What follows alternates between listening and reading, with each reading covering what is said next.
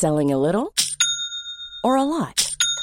Shopify helps you do your thing however you cha-ching. Shopify is the global commerce platform that helps you sell at every stage of your business. From the launch your online shop stage to the first real life store stage, all the way to the did we just hit a million orders stage. Shopify is there to help you grow. Shopify helps you turn browsers into buyers with the internet's best converting checkout. 36% better on average compared to other leading commerce platforms because businesses that grow grow with Shopify. Get a $1 per month trial period at shopify.com/work. shopify.com/work. Esta es una presentación de Heraldo Media Group.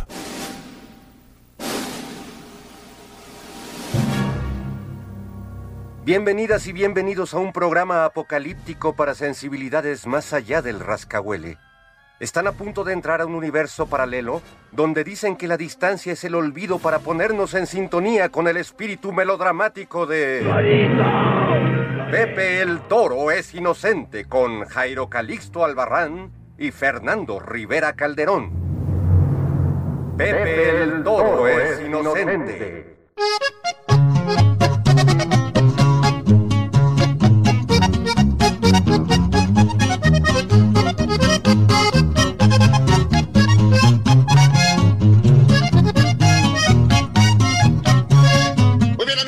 amigos, estamos aquí en Pepe el Toro es Inocente, en una misión eh, exactamente revolucionaria, en un 20 de noviembre. Y saludo con todo cariño, con todo afecto a mi querido Fernando Rivera Calderón, el maestro monocordio. Don Jairo Calixto Albarrán, oye, qué gusto verte, este, qué bien te queda ese sombrero zapatista y esos bigototes que te has puesto el día de hoy, Eh, como amerita la, la- la conmemoración del inicio de la gesta revolucionaria, que no sé por qué este, esto invoca un desfi- desfile deportivo y pasan cosas que como que no vienen mucho al caso, pero, pero qué bueno que, que seguimos este, recordando ese momento de nuestra historia. Sí, fíjate, yo, yo estaba buscando un, eh, un traje de Adelita, pero no, no lo encontré. Había uno de, de María Félix en Enamorada.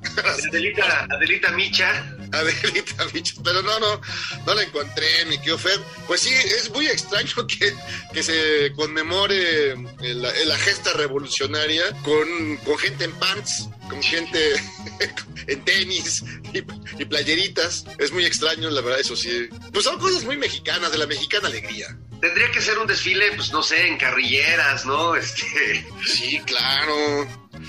Con, con cananas ahí. Con cananas, algo ahí, cantando por y si Adelita se fuera con otro, y si Adelita fuera mi mujer, pues eso sería, eso sería muy bonito, pero no, está- hay que, hay que hacer sentadillas, genuflexiones.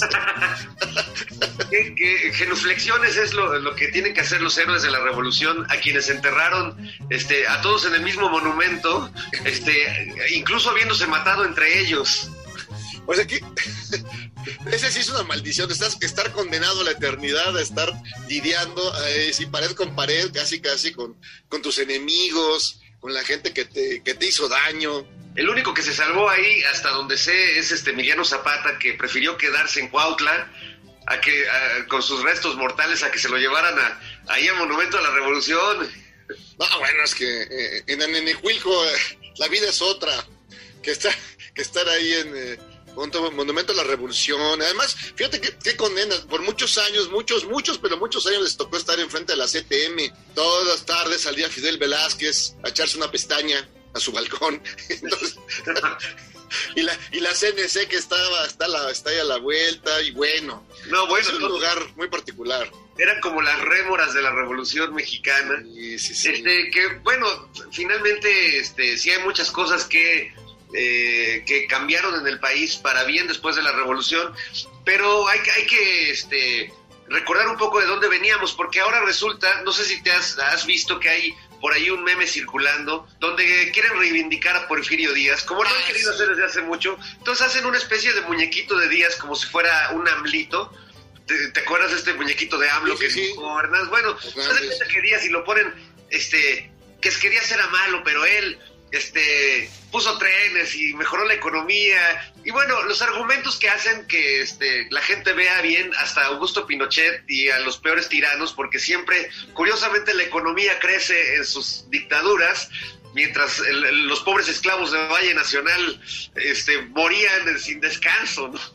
Sí, es, es que es interesante este revisionismo que no es no siempre ha habido este eh, siempre quedan eh, eh, pues nostálgicos del, porfiriato. De aquellos tiempos señor don Simón. De aquellos tiempos señor don Simón gente que quiere ser como este pues como las hermanitas Vivanco que quieren ser este, como, Susanito como don Susanito. Don Susanito Peñafil y su mellera. Es decir sí hay esa nostalgia de esta cosa como idílica ¿no? El afrancesamiento de la ciudad, este, pues sí que los trenes, sí, pero todo lo demás, toda esa, esa lógica de caporal, esa lógica de, tienda de raya de hacienda, pues es la que más bien extraña, no, no, no tanto la parte idílica y así este, bonita del porfiriato, sino pues esos medios de explotación, ya ves, quedan un poco, un poco bárbaros. Un poco salvajes, luego te, llevaban a emborrachar y, te amanecías este, ya, ya dejado y encadenado. Sí, pues es que llegabas a trabajar en una hacienda, era este ¿cómo se llama? El derecho de pernada.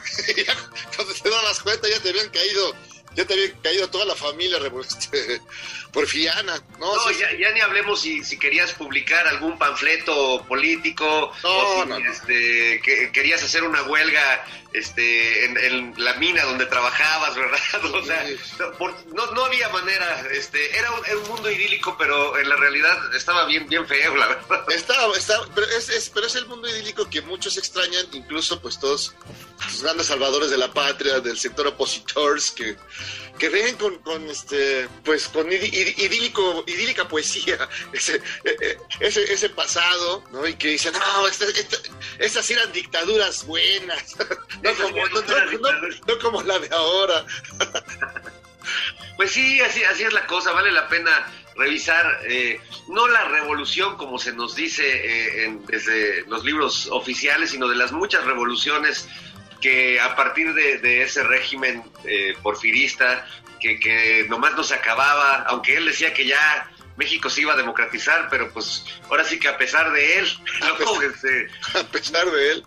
Pues como le dijo a, James Krillman en esa famosísima entrevista, este, que, bueno, de algún modo catapultó, dinamitó eh, todas estas pequeñas revoluciones, ¿no? La de Madero, pero también la de Zapata, la de Villa, hasta la de, del general, mi general Felipe Ángeles, ahora tan reivindicado en el aeropuerto y que pocos conocen su gesta y, y su obra, porque era todo un pensador, un matemático, un ideólogo, este, de, los buenos, mi Jairo. Sí, no, era un gran personaje, tristemente, pues sí, le, ya sabes, eh, eh, las venganzas de criminales y pues hay gente que no le gusta la democracia, no, no, le gusta el pensamiento diferente y pues se lo echaron.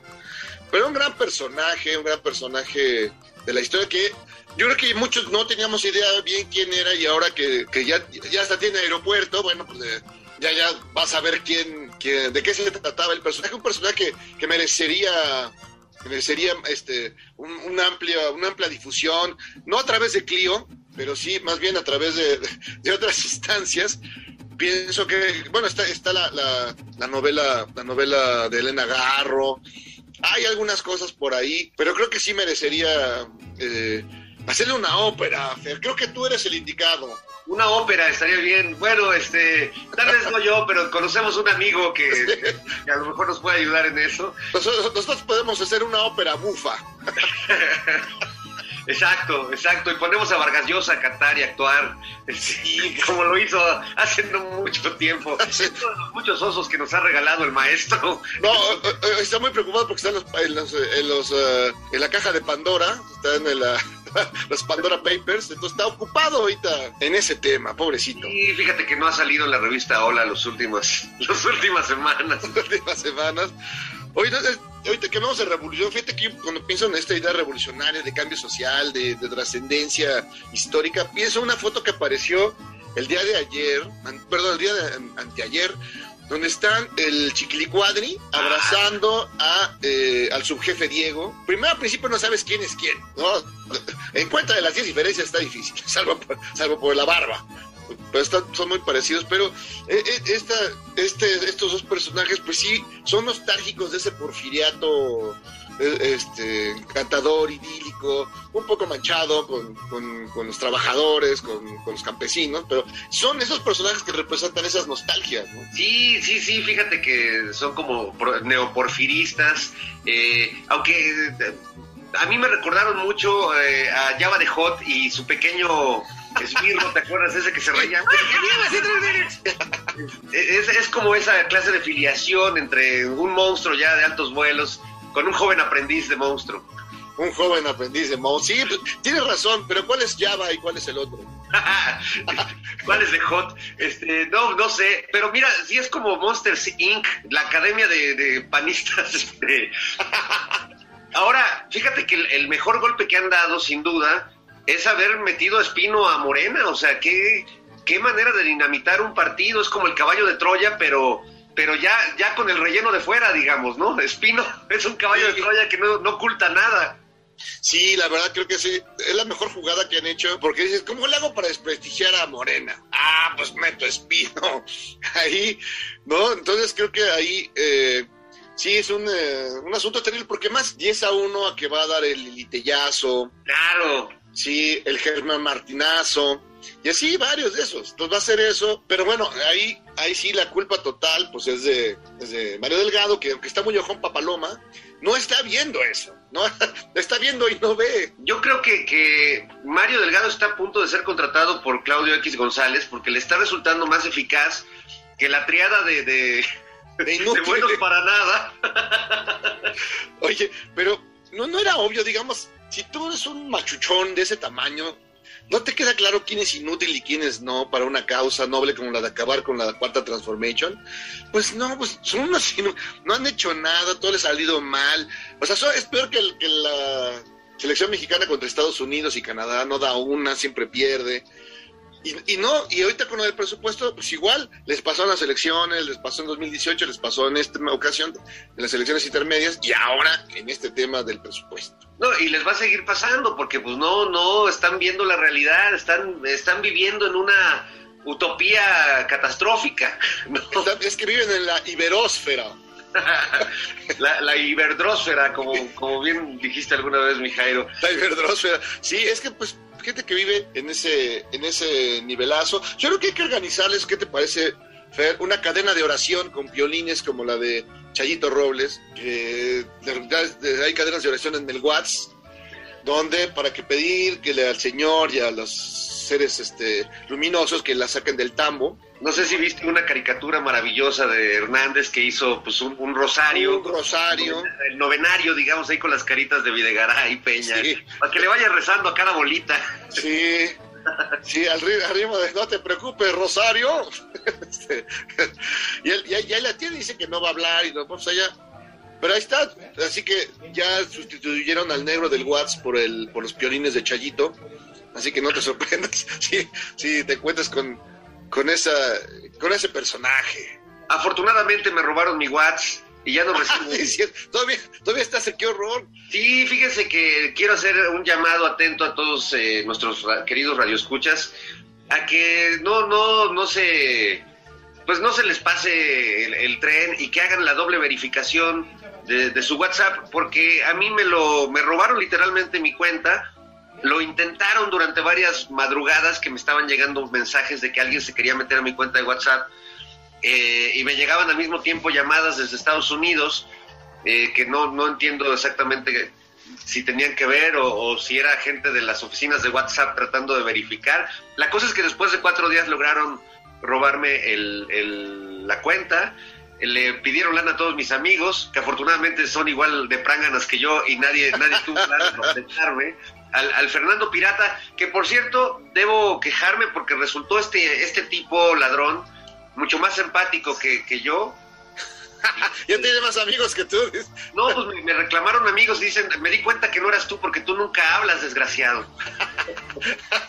Antes de pasar eh, a, la entrevista con, nuestro invitado de esta tarde, no quería dejar de, de recomendar una película, no sé si ya la viste, eh, que además es de un director que entrevistamos hace algunos años en, en Otrora programa radiofónico, Edgar Wright, que era director, eh, en ese tiempo estaba presentando su película Baby Driver, pero Ah, actualmente tiene, tiene en los cines Last Night in Soho, o le pusieron aquí Misterio en Soho, con esta chica protagonista de El Gambito de Dama, eh, Anna Taylor Joy. Sí, sí, sí. Y, y, bueno, es un peliculón, un thriller eh, que, le hace homenaje igual a Polanski que a Brian De Palma. Eh, tiene un ritmo, una edición de audio, una, una edición en general maravillosa que te mete en una vorágine esquizofrénica que les recomiendo ampliamente. Ah, me le voy a dar una vuelta, fíjate que no, no, no, no le he visto, pero es un cuate muy, no sé si es un poco en ese tono de una narración muy veloz y con muchas cosas, que ocurren muchas cosas en una, que es, como la tónica de, este director, ¿no?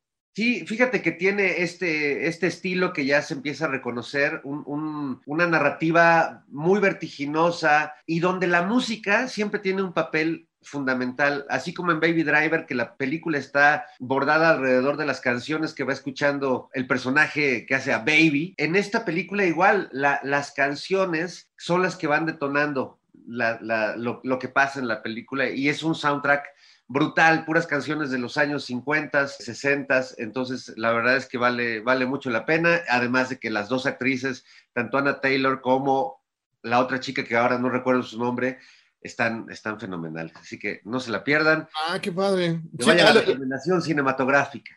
Sí, porque me fui a ver lo, lo, los Eternals. Los Eternals. Tal, eh? ¿Está buena?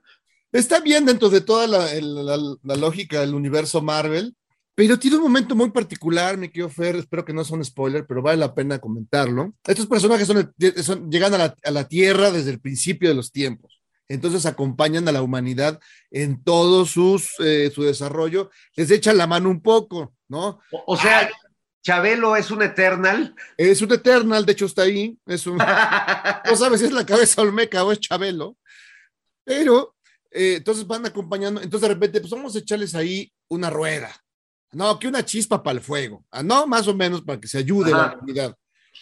Pero llega a la, a la, a la noche terrible de, de en la caída de Tenochtitlan en 1521.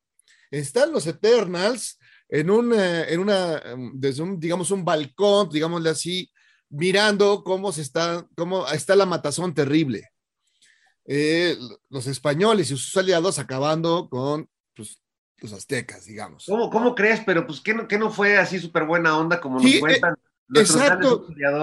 Es lo que me sacó de onda, que no se ve, que, que, no se ve como Hernán Cortés, como cuentan los de Vox, como cuentan los del PAN, como cuenta, cuenta Enrique Krause, no fue un encuentro feliz ni contento, ni todo fue maravilla y orgías y delicias. No, no fue un encuentro de la civilización, sino el, uno de los personajes de los Eternas le dice a Salma Hayek, mira, esto es, esto es un genocidio con esa palabra esto es un genocidio. Entonces, wow. este, y le dice, sí, pues sí. Y mira, la matazón terrible.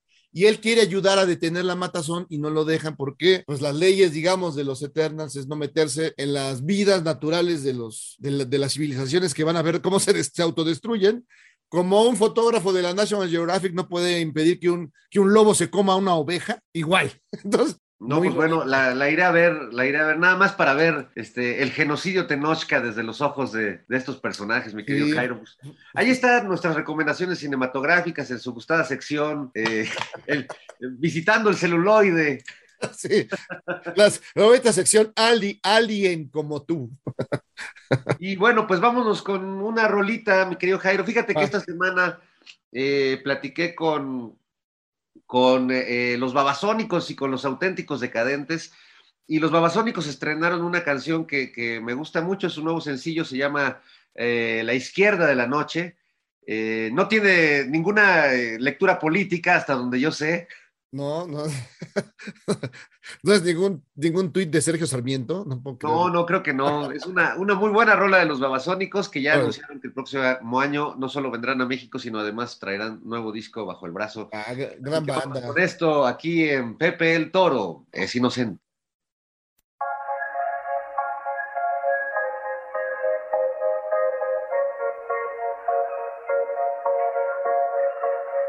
Préstame unos minutos para que te muestre con palabras lo que me sucede a mí.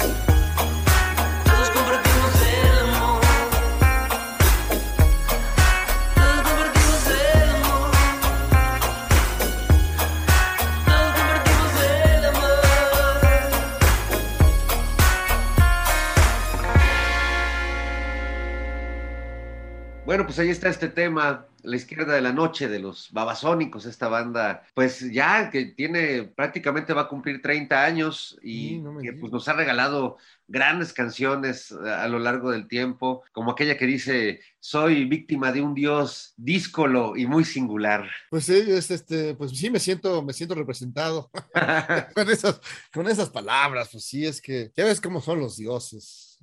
Lo- Esos dioses eternos. Eso sí, es- ocultos, como dirían los caifanes. Oye, este, me gustó esta canción y también me gustó mucho lo que hicieron eh, el otro grupo argentino muy, muy querido en México, que son los auténticos decadentes, que sacaron el primero de disco de una trilogía que se llama ADN, que me encanta el nombre porque es de algún modo eh, no sé cómo se diga, un acróstico, un, Un acróstico, de los sí. auténticos decadentes, ¿no? Sí, claro. Eh, y incluyeron en ese disco canciones muy, muy interesantes, como por ejemplo esta de Falsas Promesas de Amor de los Tigres del Norte, que cantan con Natalia Lafourcade, que es un rolón. Eh, pero también incluyeron una versión en cumbia de esa canción horrible de los ochentas que cantaba Opus, llamada Life is Life. No manches. Y la verdad en cumbia suena muy bien, mi Jairo. La mejora es que para mí es una de las peores canciones de la historia de la humanidad. Sin duda, sin duda. Un, one hit wonder que sí es para de veras para gente que está muy mal de su chaborruquencia. O sea que así. Que además no dice nada la canción, no sé, y además te la ponen a cada 10 minutos en esas estaciones donde hay este, pues te ponen, pues música para el recuerdo, es como el, el fonógrafo del recuerdo, pero ochentero y noventero, y es terrible, yo, yo- a mí me, da- me, da, me da algo cada vez que lo oí, le cambio en friega. Bueno, Pero pues qué, bueno, qué bueno que en esta versión ya mejora. mira, vamos a escuchar un pedacito nada más para que no te malviajes. Órale, y con eso nos vamos a corte, si te parece. Estos son Ah. los auténticos decadentes con este cumbión bien loco que se llama Ah. Life is Life.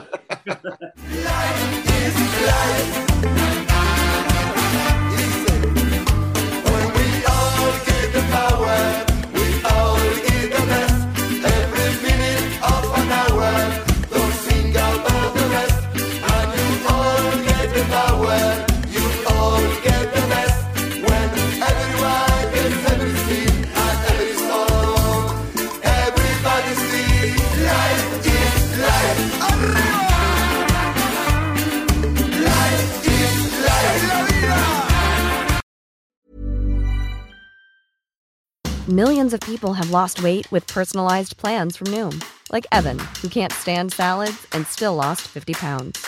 Salads, generally, for most people, are the easy button, right? For me, that wasn't an option.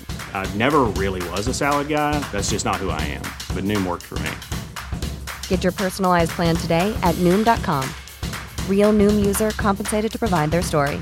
In four weeks, the typical Noom user can expect to lose one to two pounds per week. Individual results may vary.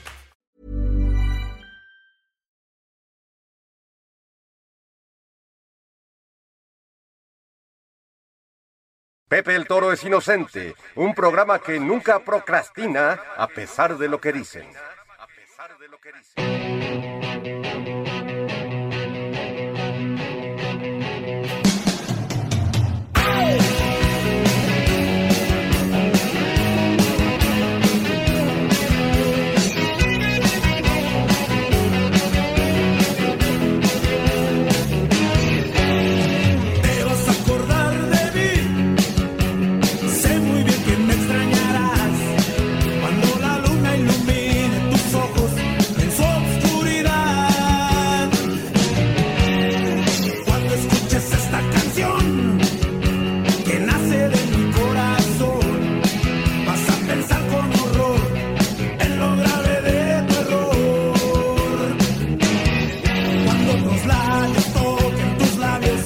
De regreso en Pepe el Todo es Inocente, mi querido Jairo, y ya tenemos a nuestro invitado listo, eh, todo un, personaje de la cultura eh, chilanga, un, experto en, rock, en, en música urbana, que te lo puedes encontrar igual en el Tianguis del Chopo, que en la presentación de un disco, que en un festival de rock, que en el velorio de un intelectual, o sea, es, es un hombre todoterreno, muy querido y, y, pues un verdadero conocedor de la escena musical azteca, así que nos da mucho gusto recibir aquí al gran Chava Rock. Maestro, ¿cómo estás? ¿Cómo estás? Un placer, un placer saludarlos, Jairo, Fer, ¿cómo estamos? Bien. Oye, este, ¿y ¿cómo comenzaste justo en este camino? Obviamente, pues como buen melómano, escuchando música, eh, sintiéndote atrapado por ciertos ritmos, ciertos grupos, ciertas voces, pero ¿en qué momento decidiste que ese iba a ser el camino de tu vida, que te querías dedicar pues a explorar eso, a escribir de música, a reseñar discos, a conocer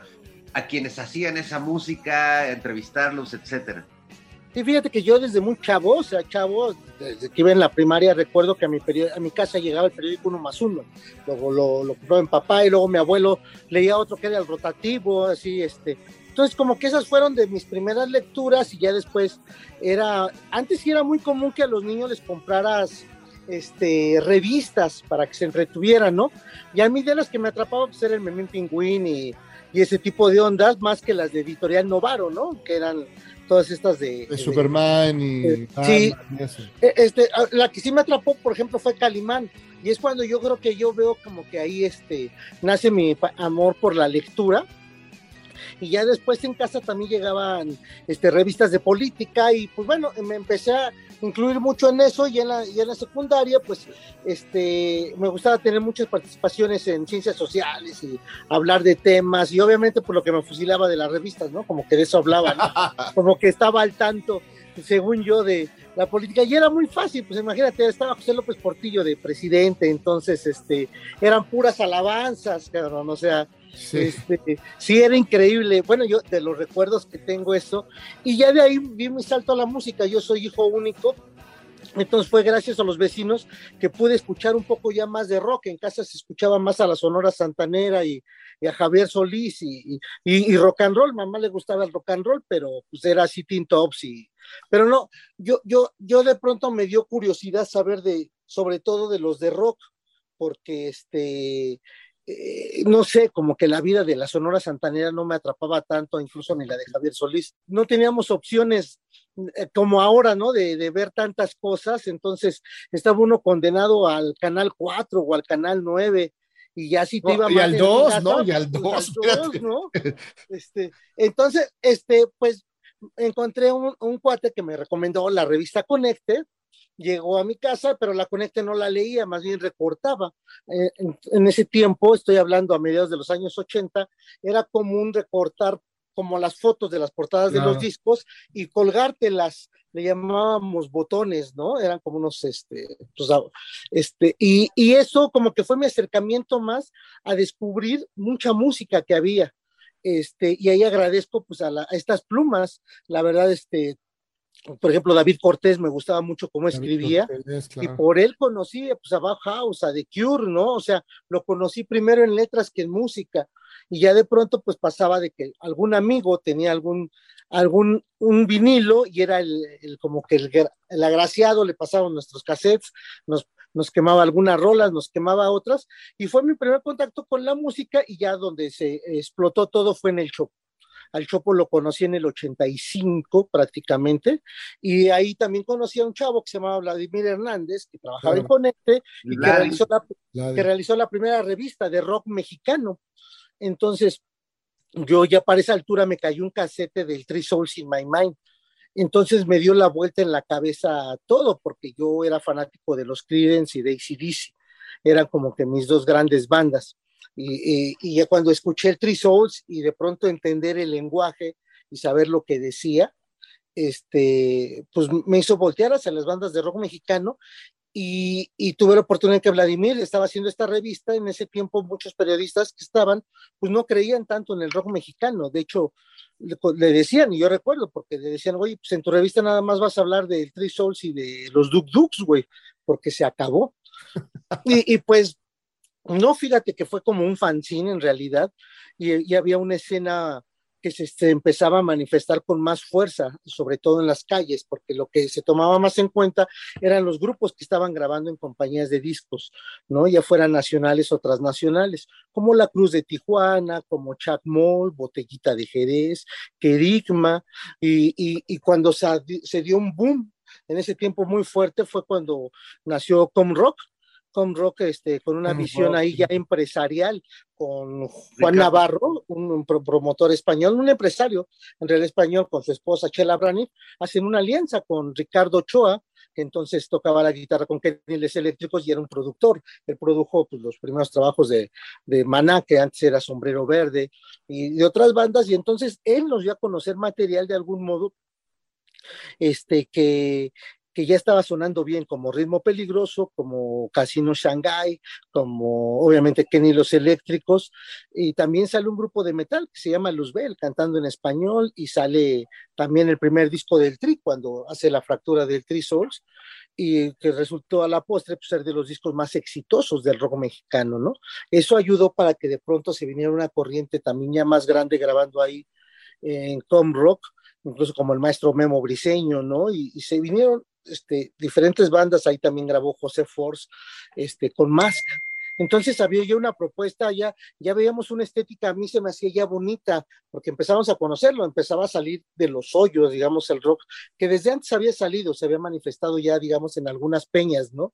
Ya veíamos a varios músicos haciendo su talacha, como el buen Jaime López, este, eh, Katana y todo, eh, en el Foro Tlalpan, ¿no? Que, fue, que fue una gran cuna, un gran semillero donde también se pudo tener exposición gente como Rodrigo. Y entonces ya mucha gente empieza a hablar de rock mexicano, ya, ya de pronto el mismo maestro José Agustín empieza entre, entre sus libros a hacer menciones de, de algunas bandas mexicanas, conociendo, ya veíamos al Monsiváis también ahí haciendo acto de presencia en algunos conciertos. Oye, Eh, y surgen, surgen también estos espacios que a la larga se volvieron este, legendarios, eh, que fueron el Rocotitlán y la última carcajada de la Cumbancha, ¿no? Que fueron este, épicos. Sí, totalmente. Y otro que agregamos ahí, el tercero de la ruta que estaba más al norte, el Tutti Frutti. El Eran como, Tutti, claro. como tres bastiones bien importantes. Solo que la verdad es que esto, bueno, esto casi no se dice tanto, pero eran fresas. Ahora los vemos como este lugar, pero si vemos la zona que estaban era sobre insurgentes, ¿no? Este, y, y, y eran bares que se convertían luego como en clubs, íbamos los mismos casi siempre y nos acomodábamos en el mismo lugar, ¿no? El que tenía un poco más de onda, pues era el Tutti Frutti por la onda más punk, ¿no? Eh, el- el- pero el Rocotitlán sí tenía su sello muy claro, ¿no? Donde estaban las groupies de tal grupo y las groupies de otro grupo, y que después se convirtieron como que en las novias oficiales de, de varios de los músicos. Estaban haciendo una escena ahí, pero también hay otra importante, que era lo de los sonideros, y eso estaba muy presente en Ciudad Neza. Eh, de pronto a lo mejor no eran foros propiamente donde tocaban grupos, pero donde sí sonaba el rock, ¿no? Y de pronto, ¿mandé? Polimarch, ¿no? Sí, bueno, eh, estos eran más discotequeros, sí, este, eh, más, pero había, por ejemplo, en ese estaba el Carita JC, por ejemplo, ¿no? Y el Urgente y otros, este, sonidos que cuando llegaron eh, bandas, no sé, como La Rata Blanca, como Ángeles del Infierno, pues ahí los cobijaron muy bien, ¿no? O sea, de pronto, tú- porque ahí es donde sonaba el rock, de pronto, este, Nemi, Mario Hernández, que era directi- este, uno de los directores artísticos de ahí de EMI, de Anglo, pues incluso invitaba a gente de Nesa a los estrenos de Iron Maiden o algo así, más que a la prensa, porque eh, él, eh, hablando yo con él, decía, güey, es que Iron Maiden está impresionado porque ellos saben que en donde se venden más playeras de rock y donde la gente usa más playeras de rock de la banda es en Ciudad Nesa, ¿no? Y lo mismo Status Quo, por ejemplo, ¿no? Status Quo eh, fue uno de los jefes y que sonó siempre en Nesa, y de pronto pasaron varios años, esto te hablo en- de los 80, pero ya fue en los 90, cuando varios de los sonideros y amantes de la música, vendedores de discos, se juntaron, ahora sí como si fuera una tanda, pusieron cada quien su lana y trajeron Status Quo y lo hicieron tocar en, en el estacionamiento del Estadio Nesa, ¿no? Son cosas así como que del folclore Sí, que, increíble. que- Oye, que están interesantes.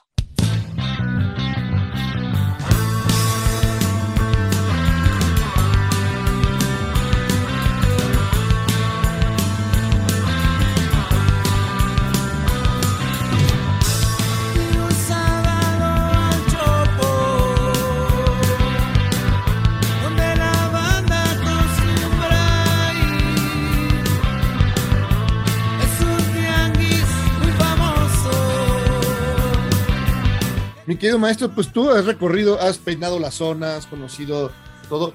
Para, para los millennials, para la gente que, que no ha vivido lo suficiente, que, que todavía cree que el rock es, este, pues ya sabes, eh, es timbiriche. Cuéntales, cuéntanos, ¿cómo eran los hoyos funky? ¿Cómo eran? Porque mucha gente, ¿y cómo era aquello? Cuéntales, por favor. Mi- mi- Mira, se fue transformando poco a poco. En realidad, después del 71, la idea es que se relegó al rock. Tardó un poco, de hecho, a bandas como Javier Batis, el mismo Peace and Love, todavía le seguía yendo chido. Digo, se cerraron algunos espacios, pero todos ellos tocaban en lugares este, bonitos, elegantes, lo que le llamaban como centros nocturnos. Pero las otras bandas ya no tenían todo este espacio, las que, que seguían surgiendo. Y entonces los hoyos, en realidad ya cuando se conocieron como tal, era porque pues era eso, como un hoyo, era solamente la, la entrada de acceso, muchas veces no se contaba con ventanas, eran como pequeños bodegones donde cabían 500, 600 personas, de pronto había ya unos más grandes, que habían 800, 900. Este, hay anécdotas interesantes, por ejemplo, la que cuenta Cecilia Toussaint, que llegó a visitar ese tipo de lugares, pues que encendía, dice, yo encendía un cerillo y se apagaba, pues sí, porque no había oxígeno. Entonces, eh, eh, eh, y eso pasaba, y de pronto este, veías tú como una nube de tabaco o- o de otras cosas a lo mejor, pero, pero dentro del foro. y era muy curioso porque tampoco había sanitarios, entonces luego eran las esquinas de ese lugar que se ocupaba como migitorio. Entonces, sí, ¿no? sí, sí estaba duro y además, pues ob- obviamente ahora sí como dicen los millennials, pues ahora es muy fácil poderte, no fácil, pero es más sencillo poderte acercar equipo de, de, de- de sonido. En ese tiempo era muy, muy complicado, ¿no? Entonces eh, era lujoso aquel, aquel grupo que podía llegar en una camioneta y poder bajar sus baffles, ¿no? Ya este, los otros los venían cargando en una combi o, en, o en el camión. Luego así llegaban y así sucedieron muchos hurtos, muchos robos, ¿no? Este, a varias de las bandas que aguantaban. No había luz como tal en los escenarios como ahora vemos, ¿no? Eran prácticamente como dos focos de casa, ¿no? Este, si tenía suerte, pues eran de 120 watts, pero si no, pues eran de 70. Entonces sí, sí tenía su lado, este, romántico, pero también, digamos, ahí, este, eh, también tenía este, esta onda de, pues, querer progresar y crecer, ¿no?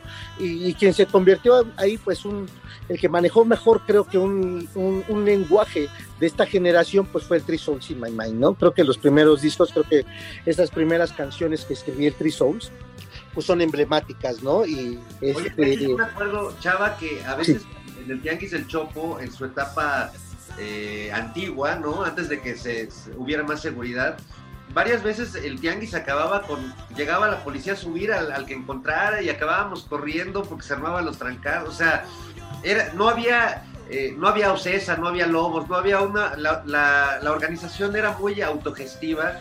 Yo me acuerdo de algunos conciertos que alguna vez me llegó y fui a tocar con el cuerpo de Cristina al balneario Pantitlán, eh, que, que se hacían ahí conciertos punks y, y me acuerdo que pues, estaba bien, bien chido y bien rudo a la vez, ¿no? No, no había, como dices, pues no, no había condiciones en general, pero pues la banda llegaba y se armaba el toquín y este, me, me daba mucha risa una vez que co- coincidimos con los muñecos de Tex Tex en un camerino, era súper chido que decía, se suplica a las bandas afinar sus instrumentos antes de subir a tocar.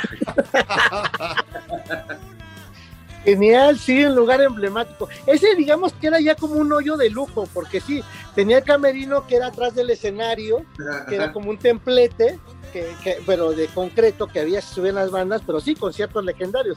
Ahí estuvo este, pues, la Polla Records, imagínate, también. este, y, y, bueno, y, y- y grandes conciertos. Y sí, lo que mencionas en el Chopo, sí, la verdad, este, este, cu- cuando llegó ya al lugar donde se instala ahora, que es a- a- al lado de lo que era la estación de ferrocarriles de la Vasconcelos, ahora que está, este, es cuando ya empezaron a organizarse mejor.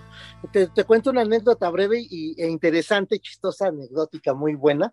Este, el, el Tianguis del Chopo duró mucho tiempo afuera del, del Museo del Chopo, de ahí su nombre, ¿no? Sabemos que nació dentro del Museo del Chopo, el 4 de octubre de 1980 fue la primera vez que se expuso, pero bueno, ya la gente, los vecinos, pues repelaban mucho con la delegación porque llegaba mucha gente y de pronto, pues ahí en, en ese tiempo sí se podía chelear dentro del Chopo, de hecho, los que vendían, este, los libros, los discos, las revistas, pues eh, tenían su caguama y, y- había zonas, había los punks, había este, los psicodélicos y, y había los metaleros, etcétera. Los darkies, los darkies. Los dark, sí, esos, esos siempre fueron además muy vistosos.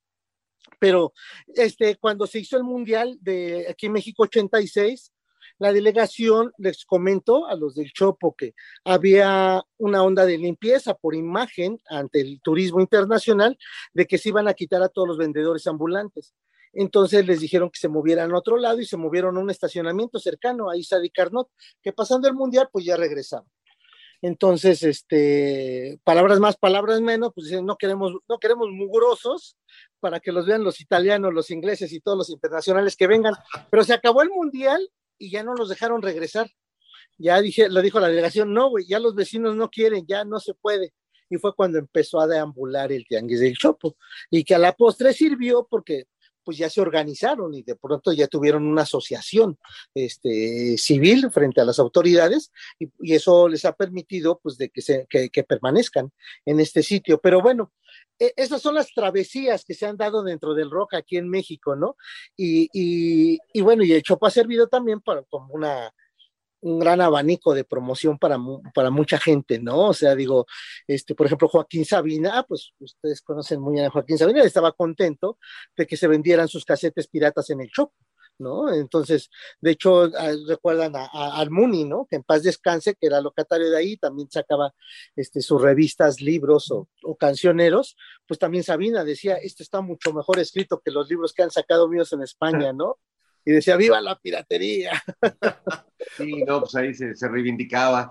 Eh, oye, Chava, tú, eh, pues tienes un rango, digamos, de, de- de grupos que te he leído escribir sobre ellos, sobre su música, que van pues desde lo, lo más, eh, el blues, el punk, eh, cosas muy pop también dentro del rock, ska. ¿Qué, ¿Qué de todo eso es lo que más te prende a ti? Porque obviamente pues tú tienes un oficio de, de crítico musical, pero debe haber cosas que te, que te estimulan más, que te prenden, que, que, que son lo, lo mero, mero tuyo, en medio de todos esos eh, pléyades de grupos que conocen. Cuéntanos un poquito de, de tus aficiones más, más cabronas.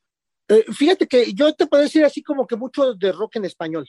Me gusta mucho escucharlo, este, pero bueno, lo que más escucho en realidad son demos y lo sigo haciendo porque es de lo que más me llega. Y ahora los demos pues son diferentes, te mandan las ligas de las canciones, este, eh, que, es, que es de lo que más me gusta, ¿no? Pero así que, que me prenda, me prenda mucho, insisto, sigue siendo ACDC, los Creedence. Cuando ya me canso de oír a Fernando Rivera Calderón y todos sus amigos, eh, este, me, me pongo a, a oír a este, a AC ACDC o si no, este, este, los Creedence. A mí siempre me apasionó Motley Crue, como que es una onda generacional y fue una banda con la que crecí y la verdad pues sí conocía antes a Motley Crue que a Black Sabbath y sé que es un gran pecado porque Black, Sa- Black Sabbath yo los quiero mucho y, lo, y para mí es muy, muy importante, pero, pero me gusta mucho sobre todo cuando hay gente nueva que me proporciona algo diferente, ¿no? Este, fue así como pues, Bonocordio, me encantó, luego cuando nace la barranca que dices, güey, el nivel que estamos alcanzando, ¿no?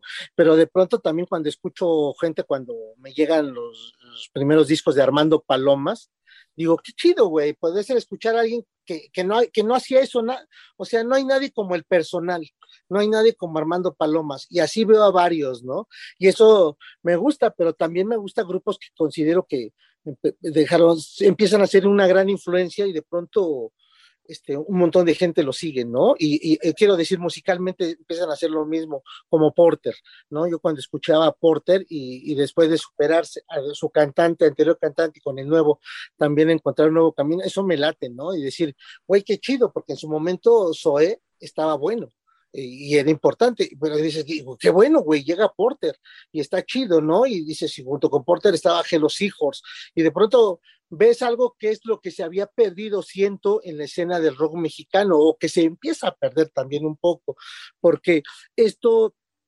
finalmente es una escena muy grande y que debe ser grande para contrarrestar muchas cosas, sobre todo el malinchismo, pero también el agandalle de las compañías de discos o de las empresas, ¿no? Entonces, no está muy bien que nada más le vaya chido a Caifanes y a Café Tacuba, ¿no? Entonces, por eso, cuando surge, por ejemplo, te, les decía, Kenny, Ritmo Peligroso, este, Chuck Moll, empieza a haber una este, camada fuerte, pero dices, bueno, vienen las nuevas bandas, ¿no? Que están presentándose como como Café Tacuba, como La Castañeda, como Maldita Vecindad, y veías que una camada grande, y se empiezan a sumar, ¿no? Viene la Lupita, Santa Sabina, este, Cuca, entonces te das cuenta de que es este, un cúmulo de bandas que hay. Entonces es bueno que el rock se mueva como que en grupos, ¿no? Que no solamente a unos les vaya bien y a todos los demás, ¿no? Y te decía un fenómeno pues es Panteón Rococó, de pronto ninguna banda de rock en español, latina, iberoamericana, pues ha hecho él lo que en números, ¿no? De pronto llenar tres foros sol y prácticamente en unas, unas cuantas horas se vendieron dos fechas. De pronto llegó la pandemia y eso retrasó un poco la, la tercera, pero digamos es un logro significativo porque ni la reunión de Héroes del Silencio ni la reunión de, de Soda Stereo este, convocó a tanta gente, ¿no? Eso creo que es un buen indicador de que dices, güey, qué bueno, ¿no? O sea, se, se puede hacer rock mexicano, no sé si de gran calidad, no sé si de gran valía, pero sí puede ser el rock mexicano, esa música que se quede en el corazón de la gente y que la haga suya, ¿no? Que creo que de eso se trata también este, la aportación de la música, el, el que nos vaya transformando como personas y como seres y qué bueno que este logro tan significativo lo, ven, lo tengo en la banda mexicana. No, qué maravilla, me quedo maestro. Pues grandes vivencias, contigo se puede seguir platicando. Yo creo que hay que convocarte para otra ocasión, para que nos cuentes aquella historia, eh, tu encuentro con los Rolling Stones. Aquel- aquellos- Sí, creo que hay, muchas historias que, que faltaron, así que te hacemos de una vez la invitación para que en unas semanitas, mi, mi chava, nos volvamos a, a encontrar para platicar aquí en Pepe el Toro es Inocente. Muchas gracias por estar con nosotros hoy. Cuando gusten, un placer y saludos a toda la audiencia. Abrazos. Abrazos, Chavarroca aquí en la casa. Nos vemos, mi querido Jairo. Pues ya, ya estufas, ya estufas. Nos vemos, Fer, allá en eh, Operación Mamut. Nos vemos el dominguito en el Mamut. Y bueno, pues adiós, amigos. Chao. Con la autoridad. Muchos azules